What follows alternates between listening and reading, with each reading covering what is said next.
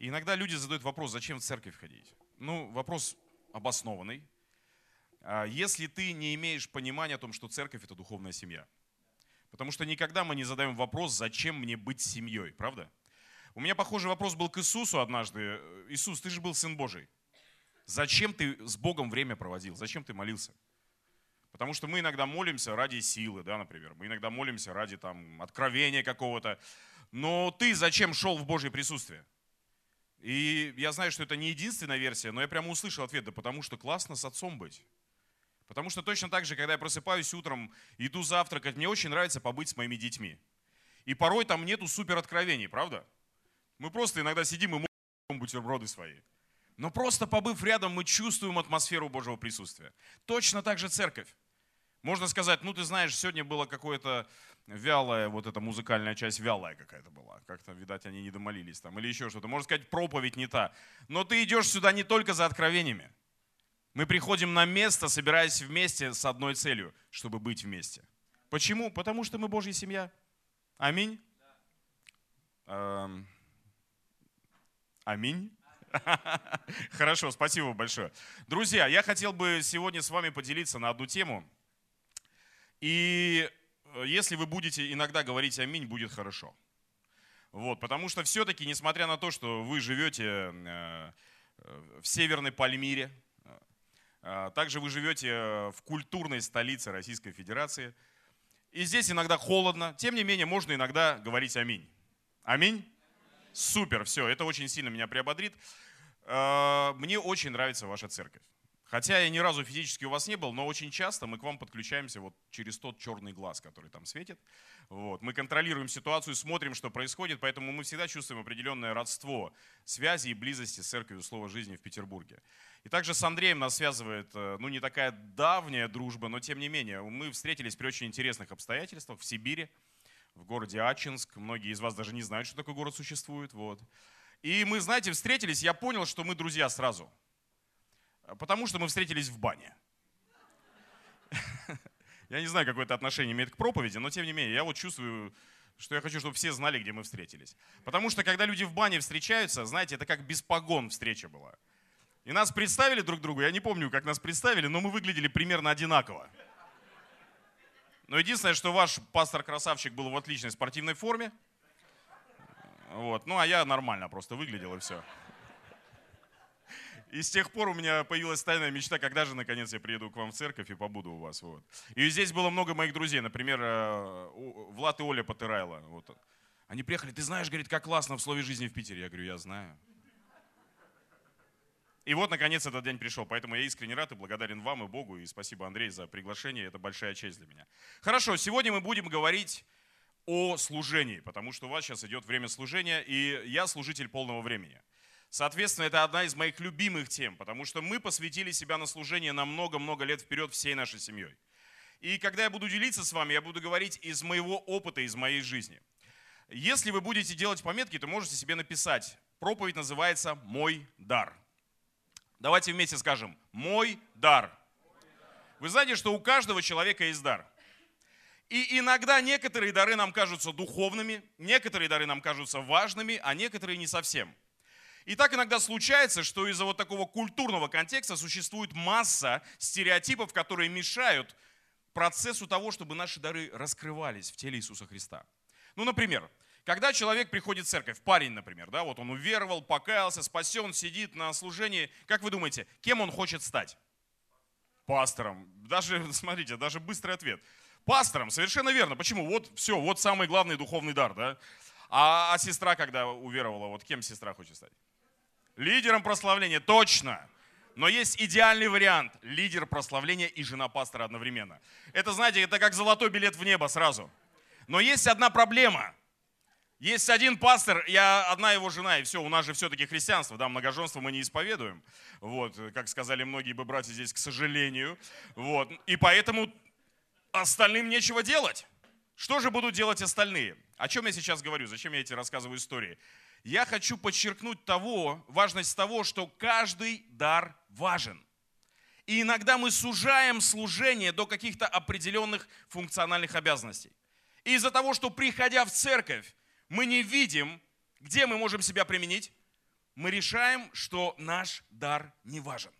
Мы решаем, что тот талант, который Бог нам дал, он не имеет никакого смысла здесь. И чаще всего мы начинаем применять наши таланты просто чтобы работать, устраивать свою жизнь и обогащаться. Но когда мы смотрим на тело Христа, я вижу сейчас огромную нужду в теле Иисуса Христа, в тех дарах, которые являются нетрадиционным служением. Например, видео или фото. Еще пять лет назад это было бы дико, как человек, который занимается видео или фото, может служить своим даром в церкви еще и на полное время. Но сегодня, если у церкви нет медийного сопровождения, церковь как будто не существует. Потому что сегодня, когда ты приглашаешь человека в церковь, он открывает Google и смотрит, что там про тебя написано. Как ты говоришь, твоя организация называется? Сейчас я посмотрю. И знаете, если там плохо написано, это не страшно. Страшно, если там ничего не написано. И тогда он смотрит на тебя, и что бы ты ему ни рассказывал, он тебя смотрит и говорит, тебя не существует. Понимаете? Точно так же сегодня не хватает помазанных юристов. И люди с радостью применяют эти дары на работе, служа каким-то людям, обогащая их, зарабатывая себе на жизнь. Но церковь нуждается в юридической поддержке. Особенно в моменты, когда есть определенная законодательная перемена и давление на церковь. Сегодня качественное бухгалтерское обслуживание является вызовом для любой церкви, для любой общины. Есть огромное количество даров, которые Бог нам дает. И дает их не просто так. И мы об этом сегодня будем размышлять. Давайте начнем с простой картины. И представим себе такую вот картину большую. Если вам будет проще, можете закрыть глаза. Давайте представим такой вот прям зеленый-зеленый лук, голубое-голубое небо. Евгений погрузился уже. Голубое небо, зеленый лук, большое раскидистое дерево, закат, солнце светит золотые лучи. И рядом с этим деревом стоит прекрасная невеста в белом платье. Ветер развивает ее волосы, которые золотятся в свете заката. Камера приближается, ее лицо прекрасно, она улыбается, и вдруг зуба нет. Как бы все нормально, но эффект испорчен, правда? А теперь давайте представим, что эта картина была пазлом из огромного количества кусочков. И каждый пазл это я, это ты, это тот, кто рядом с тобой. И вот давайте откатаем немножечко назад и посмотрим, когда момент был раздачи пазлов. Одному человеку Бог дал пазл такой, знаете, голубой, красивый. Он говорит, смотри, у меня голубой пазл, бомба. Обожаю этот цвет. Другому достался зеленый, а одному достался прямо там несколько цветов вместе. И вот представь, ты, и тебе дают белый пазл. И первая мысль, бракованный. У всех цветные, а у меня бракованный. Или запасной, я не знаю, Бог, ты что, забыл меня, что ли? И вот начинается картина, она складывается из кусочков, маленьких-маленьких кусочков, собирается воедино. Картина обрисовывается именно так, как я вам рассказывал, именно в таком порядке. И вдруг невеста улыбается, и главный гном кричит, где этот с белым кусочком? Тебя находят, говорят, ну где, где твой кусочек? Ты говоришь, да я думал, он бракованный, я выкинул. Смотрите, очень интересная история. То, что есть у тебя сегодня, является уникальной частью общей картины в теле Иисуса Христа. И когда Бог что-то дал тебе, Он не ошибся. Так часто мы не ценим то, что у нас есть, пытаясь получить то, чего у нас нет. Например, здесь есть девушки с прямыми волосами, да? Как часто вы завивали свои волосы и делали их кудрявыми? Нормальный процесс. Есть девушки кудрявые. Например, у меня у супруги, у нее прям такие кудри. Постоянное стремление выпрямить волосы присутствует. Блондинки хотят стать брюнетками. Брюнетки хотят стать блондинками. Рыжие хотят стать и брюнетками, и блондинками по очереди. Мы все время недовольны тем, что нам дал Бог. Мы хотим как бы немножечко усовершить Его волю в своей жизни. И очень часто я общался с молодежью и говорю, в чем твой дар, в чем твое призвание? И знаете, человек, он просто художник от Бога. Вот он берет карандаш и там... Я говорю, ты же, ты же, это же твое. Служи этим. Он говорит, ну нет, ты знаешь, это просто хобби. Я говорю, окей, а кем ты хочешь стать? Юристом. Какой ты юрист? Или еще другой у меня есть знакомый, он в комнату входит, дети сразу его облепливают, знаете, как пчелы мед. Они обожают его. Они слушают каждое его слово. На нем реальное помазание детского служителя. Я с ним общаюсь, говорю, слушай, а кем ты хочешь стать? О, я получил откровение. Я говорю, так, так. Я хочу изменить экономическую ситуацию в двух странах мира. Я говорю, ну ясно. В чем проблема с нами, друзья? Почему мы не ценим то, что у нас есть? В каждом из нас есть дар. Давайте вместе скажем, мой дар. У тебя есть дар. Важно рассмотреть, что это за дар. И ни в коем случае нельзя подумать, что он хуже, чем дар пастора. Или он хуже, чем дар э, того, кто поет песни. Или он хуже, чем человек, который проповедует. Каждый дар важен. Не бывает духовного или недуховного служения. Все дары в теле Христа одинаково важны. Что бы ты ни делал, что бы у тебя ни получалось, это может быть управление, это может быть бизнес, это может быть просто общение с людьми. Это важно. У нас с женой всегда интересная история. У нее дар вот есть такой, она а, везде к ней подходят незнакомые люди и раскрывают ей все свои секреты. И мы едем куда-то в отпуск, знаете, я отошел там на 5 минут там газировки взять, возвращаюсь, уже сидят люди и там исповедуются уже, короче, сидят. Вот у нее дар такой. Она пастор. Не пастор в плане директора, а пастор в плане, она служит людям. Они ей все рассказывают. У меня другой дар. Я подхожу с пепсиколой с таким лицом. И все уходят сразу. Это мой дар. Антипастор. И у нас баланс в семье, понимаете? Но прикол, я Катя говорю, Катя, у тебя дар. Дар говорить, дар слушать. И она 40 минут мне объясняет, почему у нее нет дара говорить. Вот так вот, вот так мы и живем, в постоянном внутреннем конфликте. О чем я сейчас говорю? Обрати внимание на себя. В чем твой дар? Не думай о каких-то направлениях, которые вообще непонятные. Не думай о привычных формах служения в церкви. Подумай, что у тебя есть, что у тебя получается. Чем Бог тебя одарил. Что это? Давайте рассмотрим одну интересную библейскую историю, продолжая эту мысль. Если вы Библию с собой взяли, давайте вместе откроем книгу «Исход», это в Ветхом Завете, после книги «Бытие», 31 глава. Исход 31, и я прочитаю, нет, я не прочитаю, это с первого стиха мы будем читать, но я расскажу вам небольшую предысторию. Вообще, знаете, э, я не буду этот вопрос спрашивать, чтобы вы руки поднимали. Но я знаю, что многие так подумают. Вот вообще нам иногда кажется, что Библия такая, знаете, скучная книга, да? Особенно книгу числа читал кто-нибудь, нет? У меня постоянно вопрос, зачем? Зачем? Исход чуть повеселее, там, да, там, ну, в принципе, море развинулось в какой-то момент, там, по скале. Но иногда мы читаем Библию, и мы вообще не обращаем внимания на то, что это жизни людей. Как по мне, Библия – это психологический триллер. Там постоянно что-то происходит. И вот книга «Исход» наполнена такими событиями.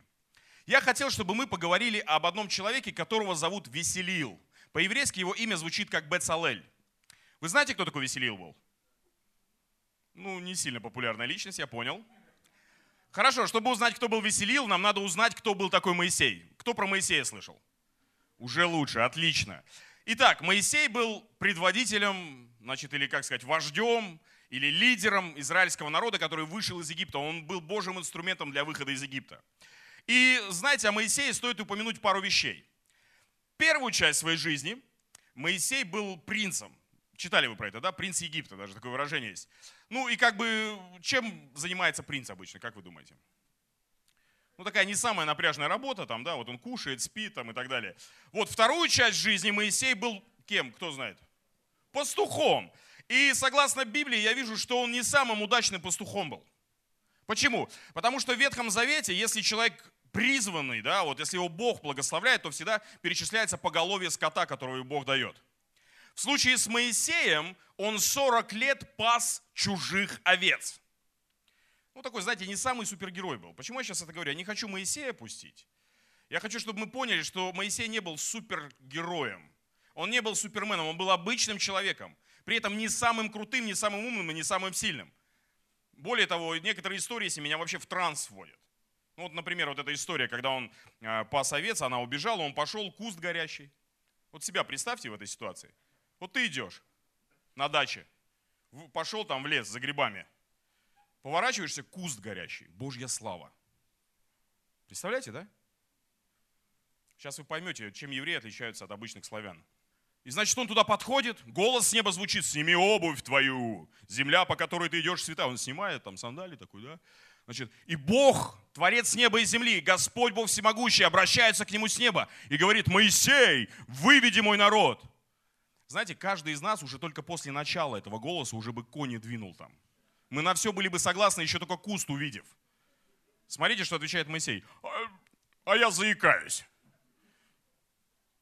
Брат, ты еще скажи, что у тебя плоскостопие, я не знаю. Что за причины вообще? То есть он не самый простой был парень, понимаете? Он не был каким-то там таким искусным человеком. Самая сильная сторона Моисея. Радостно, плохо, всегда к Богу идет. Вот это его сильная сторона, вот этому нам надо учиться. Ну и потом в конце он про себя написал. Моисей же был самый смиренный из всех людей на земле. Ну, евреи, как бы, окей, хорошо. Скидка. Значит, история с Моисеем. Он поднимается на гору в очередной раз, на 40 дней. И вдруг Бог начинает к нему говорить. Вы вообще представляете себя в этой истории, нет? Бог тебе говорит 40 дней. И он начинает ему на трех страницах Библии рассказывать в деталях, что Моисею нужно построить скинию. Еще раз обращу внимание на то, что Моисей не был искусным строителем скиний. И когда Бог дает тебе задание, то ты вообще-то не всегда супер счастлив, если ты не умеешь это делать. Это из моего личного опыта. Давайте делать телевидение. Давайте. А как? Да никто не знает. Ну ничего. Сразу голова сидеет с одной стороны у тебя. И вот представьте, пожилой мужчина, в горы кто-то поднимался из вас, нет? Был опыт восхождения. Прикиньте, он в гору поднялся, сидит вот он на камне, и Бог ему три дня рассказывает, какая должна быть скиния. А значит, колокольчики должны быть такие, а цвет должен быть такой, а шерсть вот такая, и вот здесь туда пошло там. И вот он сидит, я, я прям вижу его лицо, у него прям уже глаз дергается к третьему дню. Ё-моё, как я все это сделаю-то? Я запомнить даже, мне кажется, не смогу сейчас. И в этот момент Бог дает ему ответ. Смотрите. Книга Исход, 31 глава, 1 стих. Готовы? По итогу всего. «И сказал Господь Моисею, говоря, смотри, я назначаю именно Веселила, сына Уриева, сына Орова из колена Иудина. Я исполнил его Духом Божьим, мудростью и знанием, и всяким искусством, и так далее, и тому подобное. И в этот момент Моисей делает вот так. Почему? Сюжет переносится в стан евреев. Среди евреев был такой человек, которого звали Веселил. Мы их называем люди с золотыми руками. Если мы задумаемся, у нас у каждого есть знакомые Веселилы, да? Но это такие, которые не могут нормально сделать. Они все делают идеально. И жена Веселила говорит, Веселил, а, ложку сделай, ложка сломалась. Он говорит, сейчас, дорогая, он идет и делает такое, знаете, высокохудожественное весло из красного дерева, инкрустировано стразами от Сваровски. Приносит, она такая, ну хорошо, еще один экспонат на кухне будет. То есть это человек, который дом не может построить, он замок строит. У меня вот есть такой один Веселил знакомый в Бердичеве. Он всю жизнь строил храмы. И мы когда домой к нему приехали, угадайте, как его дом выглядит. Я говорю, это что? Говорит, брат, я не могу по-другому. И вот Веселил, это люди, у которого все получается. И Веселил всю свою жизнь жил классно. Он говорил, слушайте, вот мне повезло. Вот никого из евреев не взяли в подмастерье, в ювелирочку, а меня взяли. Никто не умеет часы чинить, а я умею. У обувщика, у лучшего египетского, кто был в учениках? Веселил. И он жил всю свою жизнь и думал, вот мне подфартило вообще, представляешь? Вот классно я живу. И я знаю, чем занимался Веселил в стане в тот момент. Чем занимаются такие люди обычно? Ну, у них все время есть дело, правильно? Еще же он был еврей, давайте вспоминать, да это же евреи были. Несколько миллионов евреев. И когда у евреев не с кем торговать, они торгуют друг с другом. И я уверен, что э, офис Веселила выглядел как такая, знаете, многофункциональная палатка. Здесь ювелирка, здесь ремонт обуви, здесь ремонт часов, там, я не знаю, ритуальные услуги где-то внизу. То есть все может вообще. И давайте вспомним момент, что когда Моисей уходил на гору, то в стане было неспокойно. Да? Вот представьте, сейчас президент собирается, на 40 дней уезжает неизвестно куда, и неизвестно, вернется или нет. Что в стране будет? Вот именно. Начинаются сразу какие-то, знаете, пробуждения вот этих а, а, аппендицитов разных, которые о о И там тоже такие были, которых потом земля пожрала 30 тысяч.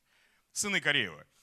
И с Моисеем в то время дружить было не очень выгодно. Почему? Ну, неизвестно же, ты в какой тусовке окажешься, да? И значит, давайте представим такую ситуацию. Короче, ребята, об этом в Библии ничего не написано, сейчас я вам рассказываю. Это просто моя личная интерпретация. Но я уверен, что в жизни именно так было. Потому что когда мы читаем Библию, там очень кратко, два стиха. Но за этими двумя стихами целая трагедия жизни человека. И вот давайте представим. Моисей еще на горе. Веселил у себя в офисе. К нему приходят сыны Кореевы и делают заказ. Веселил, нам нужен новый телец.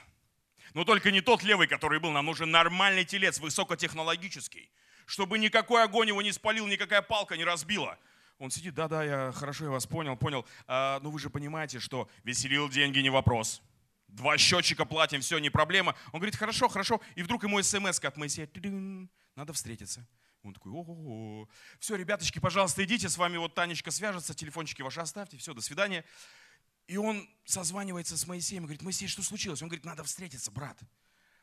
Он говорит, ну ты понимаешь, сейчас не то, не, то, не то время. Он говорит, ничего, ничего, давай застанем, вечерком встретимся, все. Наступает вечер, веселил стоит за камнем в капюшончике, чтобы на всякий случай не спалиться. И вдруг навстречу ему идут два фонарика такие, знаете. Один прям ярко светит, а второй такой, как офисная лампа, такой тр -тр.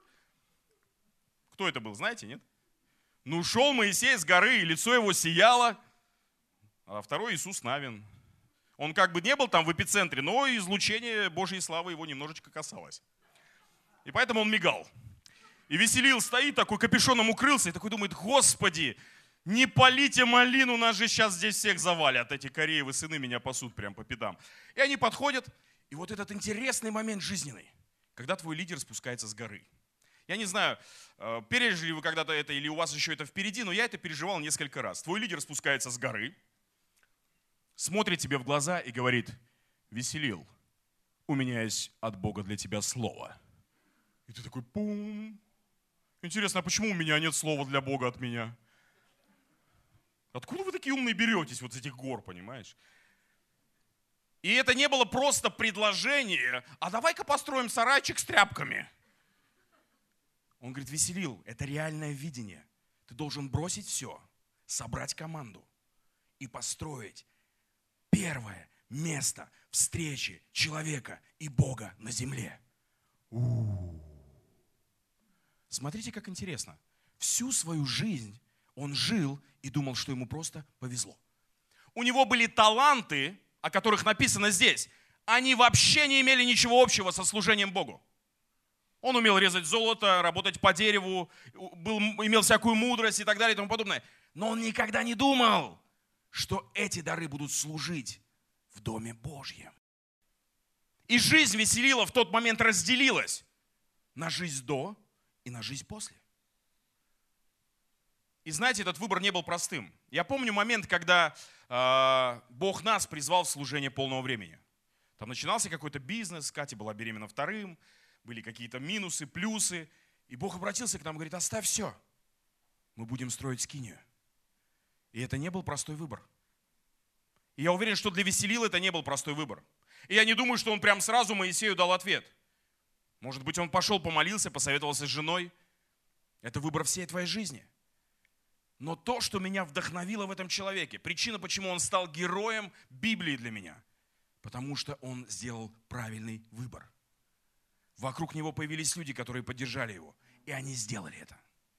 И, возможно, потом, когда он уже был пожилым, он рассказывал внукам всю эту историю, как все было непросто, какие вызовы они испытали, как они жили по вере, как он отказался бизнесом заниматься, как он все свое время инвестировал вместо встречи Бога и человека. И у них получилось. В чем суть этой истории? Все очень просто. Дары веселила никак не были связаны в тот момент, вот в той субкультуре – со служением в Доме Божьем. Вы слышите меня? Это было не традиционно. Он был просто кузнец, какой-то там мастер. И также мы иногда смотрим на наш пазл и говорим, слушай, это не тот дар. Но я хочу озвучить вам очень важную мысль. Каждый дар должен служить в Доме Божьем. Я не знаю, приятно тебе это слышать или неприятно. Но я знаю одно точно. Никто из нас не сделал ничего, чтобы получить дары. Ты родился с ними. Задай простой вопрос, Господь, зачем мне этот дар? Я сомневаюсь, что ты услышишь ответ, о, конечно, чтобы ты богател. Я же все ради тебя. Я хочу, чтобы вся твоя жизнь была вот именно обеспечена, чтобы тебя люди уважали, любили и все. Хотя я не отрицаю того, что это приносит доход. Но есть первейшее предназначение каждого дара. Твой дар должен служить в Доме Божьем. Может быть, это слишком радикально, может быть, это странно, может быть, ты сейчас посмотришь и думаешь, слышишь, я не знаю, где мой дар может здесь служить. Но если ты не видишь, где твой дар может служить здесь, создай это место в Доме Божьем, где твой дар будет служить. В чем проблема? Я так много раз слышал, о, я чувствую, что вот у меня есть медийное призвание, но я прихожу в нашу церковь, и там нету медиадела. Создай его! Есть люди прямо реально экономисты по призванию, они просто, они садятся и там вот так вот, у них все складывается. Приди в церковь, послужи этим. Друзья, Господь не дал нам дары, чтобы мы просто жили хорошо. Он не дал нам дары, чтобы мы просто процветали непонятно ради чего. Я не верю в теорию, что ты там супер процветешь, и вот оттуда ты всем расскажешь об Иисусе. Знаете почему? Да ни разу этого не было. Ни разу этого не было. Процветание начинается здесь. Вот здесь твой дар начинает работать. Вот здесь твой дар начинает приносить плод. Вот здесь твой дар начинает расти и умножаться. Давайте вместе скажем, мой дар должен служить в Доме Божьем. Бог вложил в тебя что-то. Каким бы маленьким или большим оно у тебя не казалось, соответствует оно нашей культуре или не соответствует тебе есть дар, и этот дар должен служить. Давайте еще одну историю посмотрим в Библии. Это притча о талантах. Мы не будем ее всю читать. Вы наверняка ее читали многие, она есть в разных Евангелиях. Хочу, чтобы мы открыли Евангелие от Матфея, 25 глава. Вы помните эту историю, да? Иисус сравнивал Царство Божье – а, с хозяином, с человеком-хозяином, который, уходя, оставил свой бизнес своим помощникам и распределил его в разных долях. Мне очень интересно наблюдать, что в нашем переводе мера веса называется талантом. Потому что талант – это дар. Это одно и то же, одно и то же слово в нашем русском языке. Ну давайте так и прочитаем это. Что каждому Бог дал талант. У кого здесь нет таланта? У всех есть. Возможно, мы не так смотрим на это. Возможно, мы недооцениваем наши таланты. Но у каждого есть талант. Если ты не знаешь свой талант, пообщайся с пастором, пообщайся. Знаете, людям со стороны всегда лучше видно. И то, что мы порой считаем не талантом, а просто хобби, на самом деле является нашим даром. И давайте прочитаем вместе вот этот стих.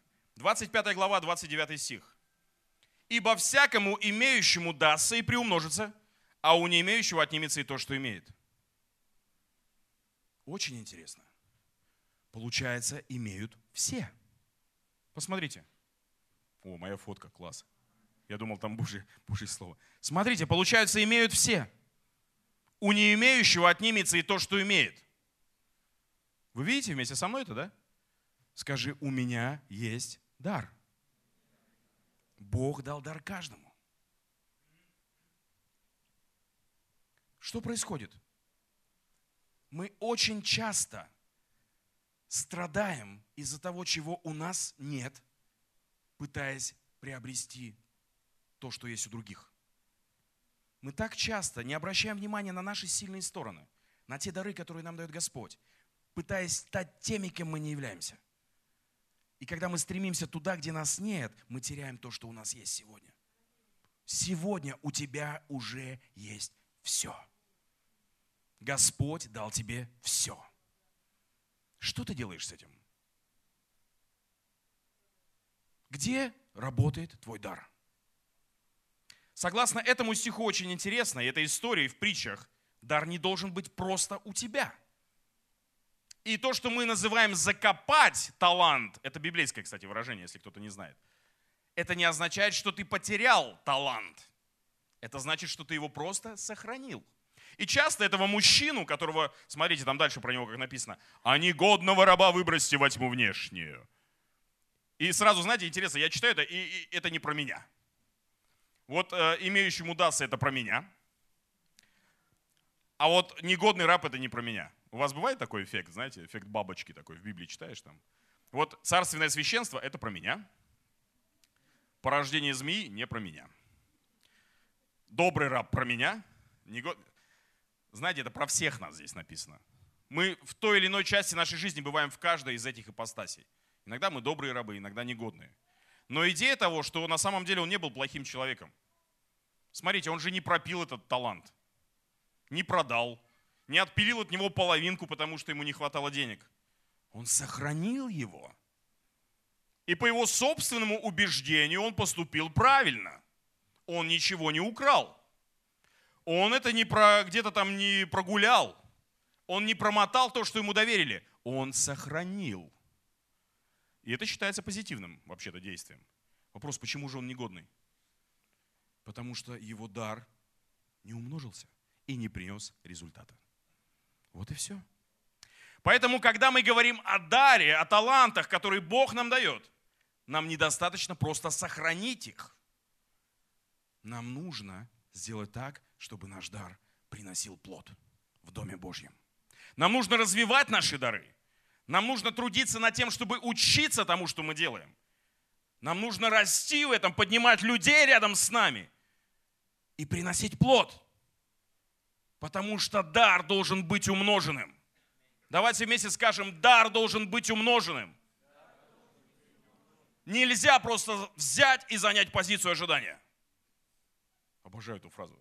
Вот нельзя просто взять и занять позицию ожидания в Царстве Божьем. Это не сработает.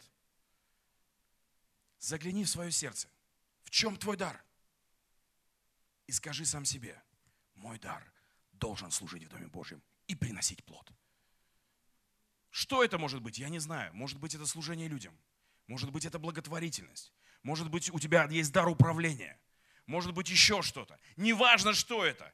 Пусть это не попадает в традиционные рамки служения. Может быть, это медийная какая-то или креативная жилка в тебе есть. Неважно. Есть Божья истина. Бог дал тебе дар. И твой дар должен служить в Доме Божьем. Давайте сегодня мы не просто послушаем это послание, Давайте примем решение. Я знаю, что завтра утром проснувшись, многие скажут, ничего не помню. Это нормально.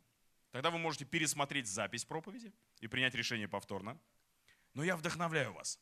Я не просто пытаюсь манипулировать сознанием здесь, знаете, или давить на вас, чтобы вам стыдно стало, и вы пришли такие на завтрак к пастору, о, Андрей, ну дай мне послужить где-нибудь. Нет. Я хочу, чтобы ваша жизнь стала счастливой. Знаете, я живу много лет, посвятив свою жизнь служению. Каждую секунду моей жизни я счастлив.